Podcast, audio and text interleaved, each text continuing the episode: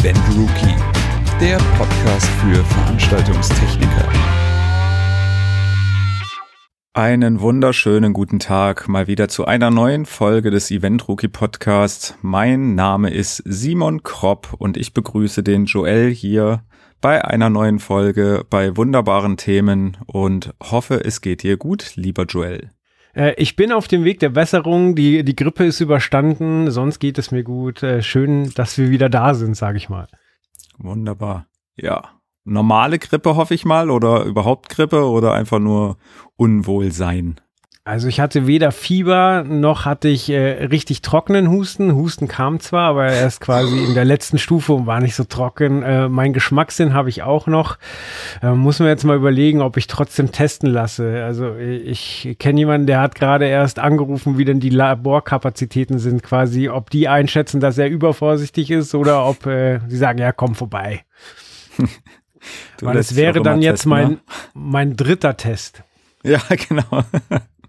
Der meistgetestete Mensch Deutschlands. Dadam. Dadam. Herrlich.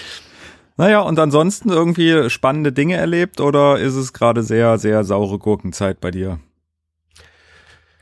Uh, ja, bei mir ist gerade Kita-Eingewöhnung von meiner Tochter. Das war natürlich mal spannend, so einen Einblick in ein komplett anderes Berufsfeld äh, zu, zu kriegen. Und ich muss sagen, äh, Respekt an alle Erzieherinnen, ich möchte es nicht machen müssen. Das ist äh, wild. ja. Ja, es ist auch nichts für mich. Also ich war ja auch irgendwie beim einen oder anderen Elternabend mal mit dabei und das hat mir schon gereicht, wenn da die Kinder dabei sind und halbe Stunde Geschrei ist für mich schon äh, too much. Also das, ja, muss man nicht haben. Deswegen Hut ab äh, für, vor den Leuten, die das wirklich tagtäglich und mehrere Stunden machen. Ja, und jetzt ist es ja nicht so, dass wir zwei Typen wären, die jetzt äh, Probleme mit hohen Lautstärken hätten. Ja, aber, ja.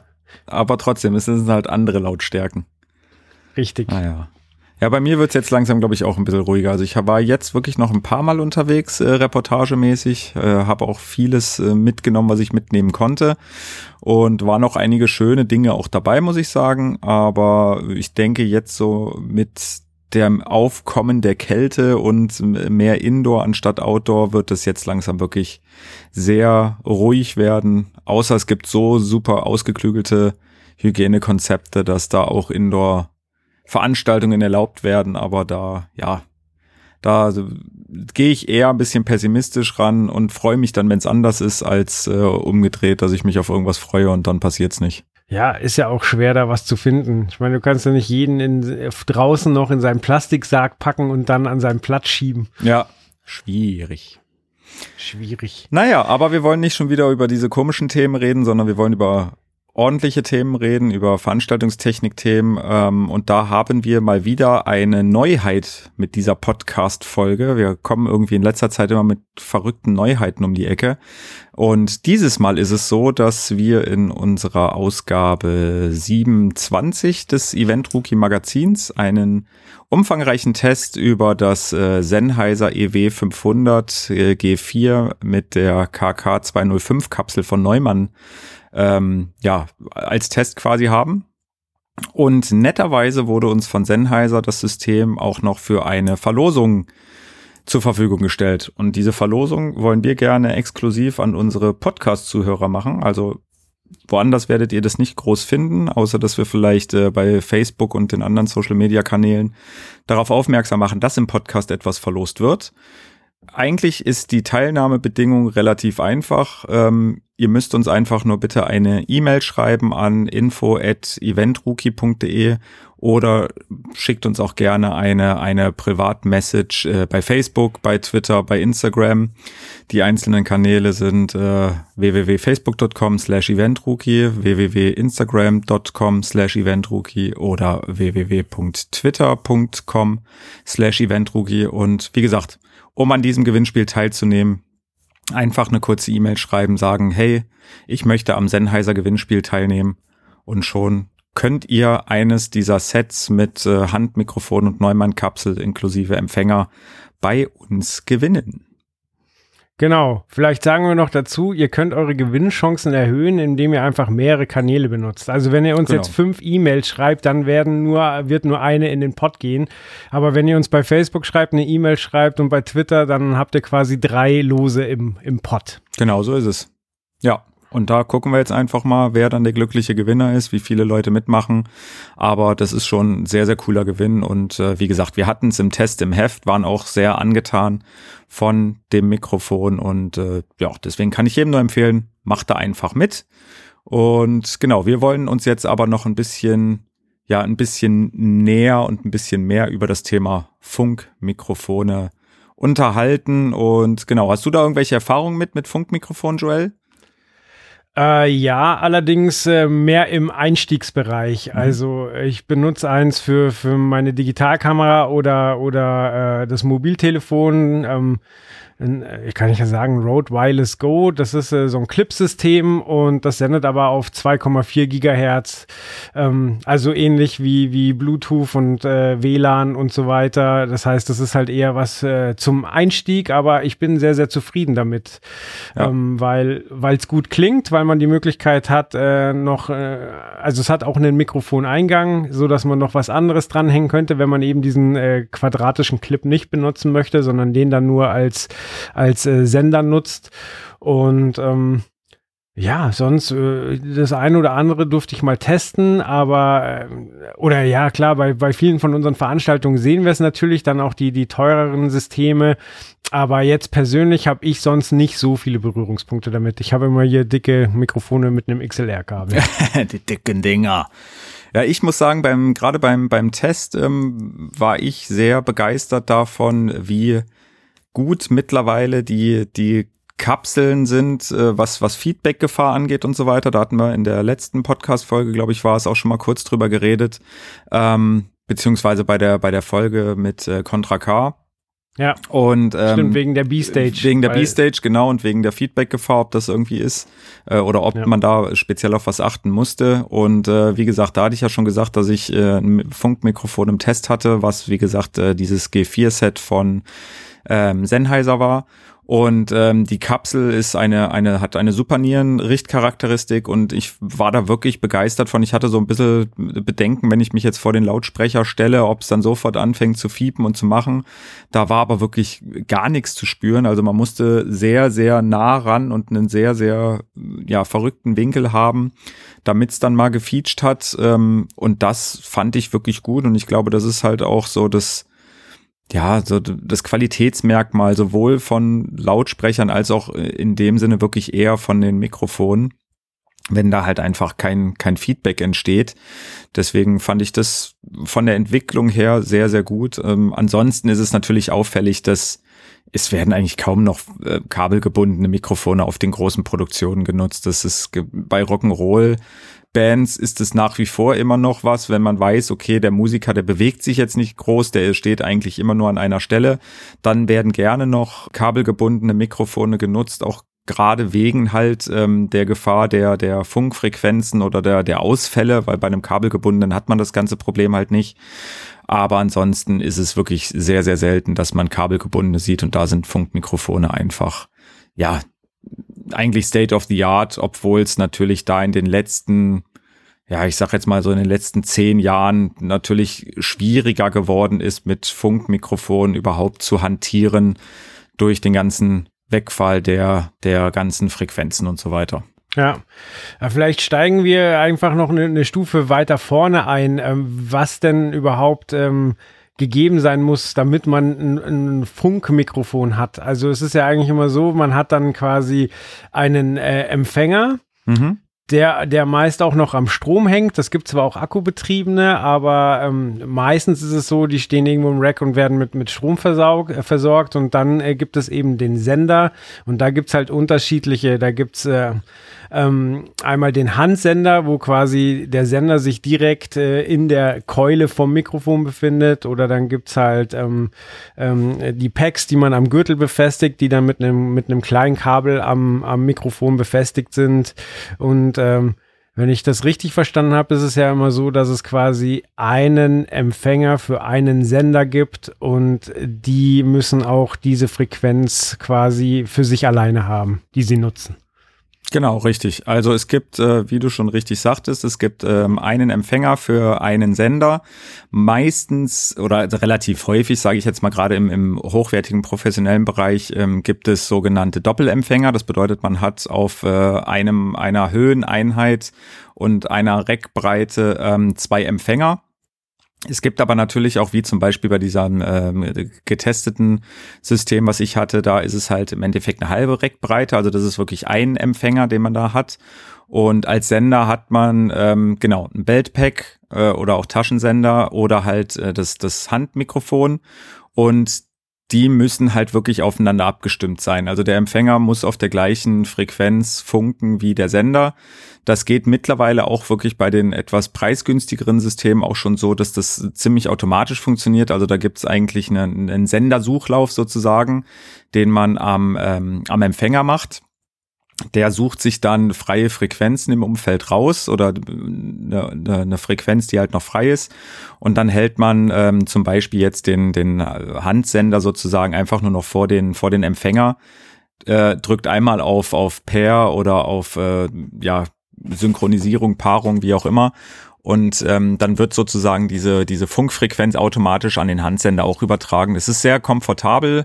Ähm, im, wie gesagt, im hohen ähm, im hochprofessionellen Bereich, ähm, wo es äh, Schuhe Sennheiser, das sind eigentlich so die die Hauptakteure, sage ich jetzt mal, gibt, da ist es so, dass ähm, da es sogar auch äh, Frequenzmanagement-Software mittlerweile in den Empfängern gibt. Das bedeutet, die scannen wirklich einmal komplett die Umgebung ab und sehen, hu, okay, auf der einen Frequenz da da funkt schon irgendwas auch wenn es nicht von der eigenen Produktion ist, aber die merken sofort, okay, da ist ähm, eine Frequenz, die ist schon belegt. Oder selbst wenn im laufenden Betrieb die Frequenz plötzlich von was anderem äh, gestört wird, dann switchen die auch zwischen den Frequenzen um, übertragen das automatisch dann auch an den, an den Sender. Und ähm, man hört davon als, als Zuschauer überhaupt gar nichts, aber es gibt äh, ja extreme Sicherheit einfach, um da wirklich nicht, nicht gestört zu werden, weil wie gesagt, es ist ähm, funkfrequenzemäßig wird's äh, langsam echt eng in Deutschland. Genau, und dann äh, noch, noch, noch eine kurze Sache, um äh, ganz kurz noch bei der technischen Ausstattung zu bleiben. Es gibt natürlich am Empfänger auch noch ähm, Antennen, weil der, der Empfänger an sich ohne Antenne, das, ähm, ja, das, das wäre zu wenig Power. Die Empfänger haben immer ab Werk auch ähm, zwei, meistens zwei Antennen dabei, damit sie im äh, Diversity-Betrieb sozusagen arbeiten können. Das bedeutet, sie, sie empfangen auf zwei Antennen und nicht nur auf einer, was natürlich auch wiederum zur Sicherheit äh, sorgt, um das, das Signal wirklich gut zu empfangen. Und wenn man jetzt eine große Bühne hat oder ein großes äh, Areal, was man abdecken will, dann gibt's auch noch Antennenverstärker und dann sieht man, manchmal sieht man an der, an der Bühne so große Pedals, nenne ich jetzt mal. Das sieht wirklich aus wie, wie so Pedale. Ähm, und die sind dann meistens links und rechts an der Bühne, um einfach ähm, ja noch viel, viel größere, eine viel größere Fläche sozusagen abzudecken. Und das sollte man dann schon nutzen, wenn man wirklich eine große Bühne hat, ein großes Areal oder sehr, sehr viele ähm, ja, Funkmikrofone, Sender, was auch immer im Einsatz hat. Das ist ein großer Wandel, der wahrscheinlich die letzten zehn Jahre stattgefunden hat. Äh, der Wechsel, wie, wie so oft, wie bei zum Beispiel den Mischpulten auch, äh, der Wechsel von äh, analogen zu digitalen Frequenzen, oder? Ja, also gerade sage ich jetzt mal auf, auf, auf digital die Umstellung, die kam so ein bisschen ähm, ja aus, aus dem Zwang heraus, sage ich jetzt mal, weil man hatte natürlich ähm, die, die, die Funk Mikrofone beziehungsweise die Frequenzen ähm, im Bereich äh, 790 bis 862 Megahertz, die waren für ja Funkmikrofone für alles aus dem Eventbereich sozusagen eigentlich reserviert. Da konnte man funken, wie man wollte, sage ich jetzt mal doof gesagt. Und ähm, dann kam ja die digitale Dividende 1. Das war quasi, ähm, ich glaube, es müsste 2010 oder so gewesen sein wurden die Funkfrequenzen versteigert von der Bundesnetzagentur, um das Breitband-Internet weiter auszubauen, um äh, DVB-T ähm, noch ein bisschen zu, zu pushen, sozusagen, um auch im ländlichen Bereich mehr Internet anbieten zu können. Und da aber der Frequenzbereich generell, sage ich jetzt mal schon, relativ gut ähm, belegt war, äh, mussten Frequenzen gefunden werden, die dafür sozusagen dienlich waren. Und das waren leider Gottes äh, genau die Frequenzen, die für die Eventbranche bestimmt waren. Ja, Und ähm, ich sag mal so, wer natürlich das meiste Geld hat, der kann auch am meisten bieten. Und ähm, da sind die Telekommunikationskonzerne natürlich weit überlegen äh, gegenüber den, den Veranstaltungsdienstleistern. Und deswegen sind halt diese Frequenzen einfach mal ähm, ja, weggefallen. Man musste sich Neues überlegen, um neue Systeme an den Start zu bringen, um neue Systeme zu verkaufen. Und so ging es dann natürlich rüber, dass man, dass man geguckt hat, okay, was bringen uns jetzt irgendwie digitale Endgeräte, auf welchen Frequenzen kann man funken, damit es sicher ist und so weiter und so ging es dann sozusagen ähm, Schritt für Schritt wirklich in, in dieses ganze digitale Geschäft. Toll, hat sich ja voll gelohnt für die DVB-T-Frequenzen, die mittlerweile schon wieder abgeschaltet sind, aber aber gut, ja, so ist es ist, äh, wie gesagt, ich, ich blicke da mittlerweile ganz ehrlich gesagt auch selber nicht mehr durch, was jetzt irgendwie alles ähm, erlaubt ist, was nicht, welche Frequenzen ähm, zu beziehungsweise anmeldepflichtig sind, welche nicht, weil es gibt ja auch äh, Frequenzen, die wirklich frei sind. Dazu zählt, wie du schon sagtest, das äh, 2,4 Gigahertz Band. Ähm, da kann man quasi, ja, ich sage jetzt mal doof gesagt, funken, wie man möchte. Problem ist da halt wirklich einfach mal, dass auf dem Band halt auch WLAN und alles Mögliche läuft. Das bedeutet, das ist auch schon ziemlich voll. Das nächste Problem ist, dass da die Übertragungsentfernung halt einfach relativ gering ist weil umso größer, sage ich jetzt mal, oder, oder umso höher die Herzzahl ist, umso niedriger ist auch ähm, die Wellenlänge, beziehungsweise umso niedriger ist halt einfach der Übertragungsbereich. Das bedeutet bei 2,4 Gigahertz, das äh, kann man gut nutzen, wenn man ähm, ja, äh, eine Band ist und sowieso direkt neben seinem Rack steht. Wenn man jetzt aber Dinge am FOH stehen hat und man versucht da irgendwie in dem Frequenzbereich ähm, eine ordentliche Übertragung hinzukriegen, dann wird's halt einfach ähm, extrem schwierig. Und wie gesagt, jetzt auch im, im Zuge meines, meines Tests über das System habe ich natürlich auch geguckt, was da ähm, für Frequenzen zulässig sind. Und da ist es halt wirklich so, dass irgendwie die Schaltbandbreite, also das bedeutet sozusagen der Bereich, in dem man sich eine Frequenz aussuchen kann oder in dem das System eine Frequenz aussucht, ist halt mit 88 Megahertz schon relativ groß und der Frequenzbereich sind halt die 790 bis 865 Megahertz, was wie gesagt in der digitalen Dividende ähm, ja eigentlich an die Telekommunikationsunternehmen äh, rübergeschickt wurde. Ähm, mhm. Deswegen ist das so, ähm, ja, so, so, so ein Bereich, wo ich mich halt wirklich frage, okay, was, was ist denn jetzt wirklich möglich, was ist erlaubt, welche Frequenzen sind belegt, welche nicht. Wie gesagt, es gibt auch ähm, Frequenzen, ich glaube, das müsste zwischen äh, 822 ungefähr oder 823 und äh, 832 sein. Der ist halt wirklich für Mikrofone auch reserviert da tummelt sich dann natürlich sehr viel und ähm, wie gesagt, deswegen ist es sehr, sehr sinnvoll, wenn man mit vielen Funkmikrofonen oder auch in ihr, ich meine, die funken genauso, das darf man ja auch nicht vergessen, dass die auch im gleichen äh, Frequenzband äh, sich tummeln. Zumindest wenn man da vorhat, wirklich viel ähm, viele Mikrofone einzusetzen, dann sollte man drüber nachdenken, dass man sich von den großen Herstellern wie Shure oder Sennheiser wirklich so ein ähm, Frequenzmanagement-System ähm, mit, mitnimmt, um da wirklich einfach das Frequenzband scannen zu können, damit man dann keine bösen Überraschungen hat. Weil oft ist es auch gar nicht, es geht auch manchmal gar nicht darum, ob man selber viele Frequenzen nutzt oder so, aber wenn man sich jetzt vorstellt, man ist auf einem Stadtfest zum Beispiel, wo eine Bühne neben der anderen ist oder zumindest auf einer sehr, sehr auf einem sehr, sehr engen ähm, Bereich viele Bühnen sind, wo viele Frequenzen im Einsatz sind, dann macht es einfach Sinn, dass man da wirklich einen, einen Scan macht. Das muss man nicht unbedingt machen, wenn man in einer Halle ist und ja, drei Funkmikrofone und zwei In-Ears hat, dann wird es noch nicht nötig sein, aber da muss man selber halt einfach gucken, wie viel habe ich im Einsatz und wo bin ich im Einsatz, wo könnte es, sage ich jetzt mal, gefährlich werden mit meiner Übertragungssicherheit. Ja. ja, da kann ja jetzt jeder, der gerade diesen Podcast hört, sich einfach mal umgucken und überlegen, was sendet denn gerade alles? Also gerade im, im Bereich 2,4 Gigahertz. Also äh, dein Mobiltelefon, wahrscheinlich hörst du damit sogar, ähm, aber es ist in deiner Nähe, sendet mit 2,4 Gigahertz und zwar ähm, wahrscheinlich im WLAN und per Bluetooth. Wenn du, wenn du eine Smartwatch trägst, sind die miteinander verbunden. Wenn du ein decktes Haustelefon hast, sendet das auf 2,4 Gigahertz. Äh, wenn du eine Mikrowelle in der Küche hast und die angeschaltet ist, äh, erwärmt dir das Essen witzigerweise auch mit 2,4 Gigahertz.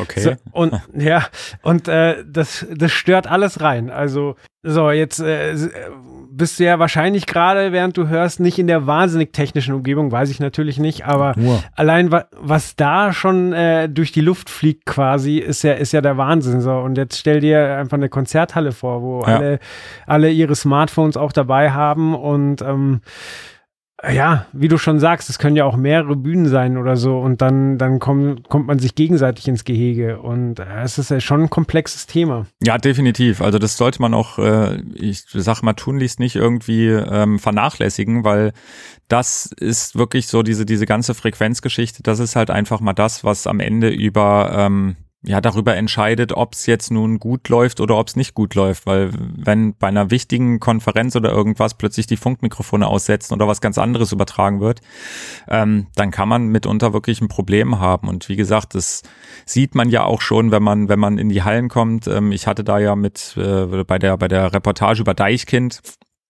wo es um das Thema dieser äh, Omnipods, der fahrbaren äh, Bühnenteile sozusagen ging. Da hatte ich ja auch das, das Interview ähm, geführt, äh, um halt wirklich darüber mal oder mit dem mit dem mit dem Herrn darüber zu sprechen, wie er eigentlich diese Omnipods steuert. Und der steuert sie natürlich auch über einen Rechner, auch über 2,4 Gigahertz. Und hat auch gesagt, das wird in den letzten Jahren wurde das immer immer schlimmer, weil in den Hallen immer mehr WLAN-Verstärker eingebaut werden, ähm, mhm. aber nicht etwa für die Crews oder irgendwas, sondern wirklich einfach nur, damit die Gäste halt schön im Internet äh, surfen können und äh, online sein können was meiner Meinung nach jetzt auch nicht unbedingt ähm, ja sinnig ist und und und und gut ist, aber so ist es nun mal und das ist halt einfach das Problem, warum man ja auf auf auf diesen 2,4 Gigahertz nicht unbedingt ähm, im hochprofessionellen Bereich äh, seine Funkmikrofone drauf auslegen sollte. Ähm, jetzt haben wir drüber geredet, dass es Schwierigkeiten geben kann. Ähm, vielleicht unterhalten wir uns noch kurz darüber, wie die denn aussehen können. Also bei einem analogen System ist es so, dass dann einfach Rauschen mit ins Signal kommt. Also wer alt genug ist, um sich noch an analoges Fernsehen zu erinnern, so mit einer Hausantenne oder so, das ist vergleichbar. So, wenn das Signal nicht ganz sauber war, dann hatte man halt Bildrauschen. So, die Bildqualität wurde schlechter und äh, ja, es war einfach rauschig. So, bei bei digitalen Frequenzen ist es so, du hast eigentlich ein gutes Signal eben so lange, bis keine Einsen und Nullen mehr durchkommen und dann ist das Signal einfach weg. Ja. Genau. Und äh, das heißt, äh, jetzt, wo, wo überwiegend digital äh, gearbeitet wird, so dann wird das wahrscheinlich sehr, sehr lange sehr, sehr gut klingen, weil es ist auch so, dass quasi ähm, das Signal wird halt äh, vom, vom ähm, äh, Sender gleich äh, digitalisiert. Das äh, kann man sich ähnlich vorstellen wie bei einem MP3. Das heißt, das Signal wird genommen und die Frequenzen, die der Mensch sowieso nicht hört, werden rausgeschmissen und es wird quasi klein gemacht und dann wird es auf den Weg gebracht. So, aber wenn eben so viel Störungen auf dem Weg sind, dann hört es halt einfach auf. So, dann hat man Stimmaussetzer bei einem Gesangsmikrofon zum Beispiel oder es ist halt abgehackt ähm, und das äh, ist dann natürlich sehr, sehr schlecht für die Erfahrung. Genau, ich wollte gerade sagen, ähm, es ist selten der Fall, dass es komplett weg ist. Ähm, es ist halt einfach, ja, zwischendurch immer mal weg und da und weg und da. Das ist halt so, als so wäre das dann ungefähr. Ja. Ähm, und das ist natürlich, wie gesagt, na klar, das ist halt einfach ein, ein absolutes No-Go. Ähm, wie du schon sagtest, bei, bei digitalen ähm, Funkmikrofonen oder bei Systemen ist es halt wirklich so, dass ähm, das Signal im Endeffekt, ja, ich sag jetzt mal, äh, komprimiert wird, in, in, in Datenpaketen sozusagen gesendet wird an den, an den Empfänger ähm, und da dann im Endeffekt einfach wieder umgewandelt wird. Also es ist äh, ja wie eine, wie eine AD-DA-Wandlung, also äh, analog, digital, digital, analog, ja. ähm, um dann wieder ähm, ja als normales, verständliches ähm, Signal sozusagen natürlich auf die PA zu kommen, weil wenn man jetzt irgendwie ein Datenpaket ähm, auf die auf die PA geben würde, dann würde es wahrscheinlich so klingen wie damals die Modems, die sich ins Internet eingewählt haben, ähm, was auch kein Mensch möchte und hören möchte, sondern man möchte natürlich den Gesang seines Künstlers oder seiner Künstlerin hören. Ähm, genau, aber wie du schon sagtest, wenn man dann wirklich ein Problem auf der Frequenz hat, dann wird das Signal äh, abgehackt und dann macht es auch keinen Spaß mehr. Oder es ist halt wirklich so, dass es einen Totalausfall gibt. Ähm, und ja, wie gesagt, das äh, sollte man tunlichst einfach vermeiden. Das hatte ich vorhin schon mal kurz erwähnt, dass ich eher mit den großen Mikrofonen fürs Podcasten zu tun habe, die einen XLR-Stecker haben. Äh, bei den kleineren Mikrofonen ist es ja so, dass es da eigentlich keinen standardisierten Stecker gibt, oder? Da, da kocht jeder Hersteller mehr oder weniger sein eigenes Süppchen. Bei den kleinen meinst du Lavalier-Mikrofone und ähnliches? Genau. Ja, genau. Also da ist es halt wirklich so, da muss man einfach gucken, ähm, was habe ich für ein, für ein Mikrofon. Die meisten Mikrofon- oder Lavalier-Mikrofonhersteller oder auch Ansteckmikrofonhersteller die jetzt selber, sage ich jetzt mal, nicht wirklich Empfänger haben, zum Beispiel DPA-Microphones, die machen wunderbare Mikrofone, haben aber selber gar keine ähm, Systeme dahinter, sage ich jetzt mal doof gesagt. Ähm, mhm. Da ist es so, da kann man natürlich bei der Bestellung entweder schon darauf achten, was hat man für ein System und dann bestellt man die quasi mit einem mit einem Schuhstecker oder ähm, wenn man jetzt zwischen, zwischendurch sozusagen sein, sein System von, sagen wir mal, Schuhe auf Sennheiser wechselt, ähm, dann gibt's natürlich auch Adapter, um da sozusagen auf die Taschensender ähm, ja, drauf zu kommen und das draufstecken zu können. Aber wie du schon sagtest, da gibt's komischerweise keinen keinen Standard wie, wie XLR oder Mini-XLR oder irgendwas, sondern da ähm, ist es irgendwie ja im Laufe der Jahre so halt gekommen, dass da dass da jeder sozusagen sein Ding macht. Genau. Also da bei der Anschaffung mit drauf achten. Definitiv, ja. Alles klar. Was gibt's noch zu sagen? Wir, äh, genau, also zu dem Thema, glaube ich, sind wir relativ durch. Ähm, auch da natürlich freuen wir uns, äh, wenn wir jetzt Quatsch erzählt haben, dass ihr uns irgendwie ein kurzes Feedback gebt oder wenn noch irgendetwas ist, wo ihr sagt, hey, das ist total wichtig, greift das doch bitte nochmal auf, dann machen wir das natürlich sehr, sehr gerne in einer der nächsten Folgen. Ähm, Feedback ist auch äh, quasi Überleitung zu, zu einem nächsten kurzen Thema zumindest, weil wir haben nämlich Feedback auf unseren letzten Podcast oder auf die letzte Podcast-Folge bekommen vom Mike Rauchfleisch, ähm, der uns da so ein paar äh, ja, paar Kniffe und Tricks sozusagen rübergeschickt hat oder ein paar Empfehlungen und äh, genau, da kannst du, glaube ich, mehr zu sagen. Genau, also ähm, ich lese die Mail mal kurz vor, damit ihr wisst, was er, was er uns geschrieben hat. Moin, höre gerade euren Podcast. Es gibt da zwei Plattformen, Stream Deck und Restream, die bekommen einen Stream und schieben das dann rüber an die Plattform. Wenn man das richtig geil machen will, dann nimmt man AWS, in Klammern Amazon Web Service. Da kann man dann ein eigenes Frontend machen. Die Berliner Philharmoniker streamen darüber weltweit ihre Konzerte aus der Philharmonie. Und Black Magic und Roland haben da viele Geräte, die Laune machen, weil es schnell geht. Und Live LTE geht über Live 4 U zum Beispiel. Gruß Mike. Genau, also ähm, ge gehen wir es mal durch. Also Stream Deck und Restream, ähm, wenn ich das jetzt richtig verstanden habe, also wir hatten ja erwähnt, dass es, dass es äh, Server-Software gibt oder eben eigene Hardware, die hat er eben jetzt auch erwähnt mit, mit Roland und ähm, Blackmagic. Ähm, Server äh, ist OTS, aber anscheinend äh, bieten äh, Stream Deck und Restream halt eigene Services an, wo man es hinschicken kann und die ähm, Streams dann an die jeweilige Plattform. Da haben wir es halt wieder, die haben dann die Rechenleistung, ähm, um das äh, zeitgleich an alle Plattf Plattformen zu pushen. Worüber machen wir ähm, das, nur damit die Leute Bescheid wissen? Wenn wir live gehen. Oder ist das jetzt nicht, weil wir, wir äh, pushen ja unsere, unsere Folgen quasi über, über Blueberry, heißt es, glaube ich.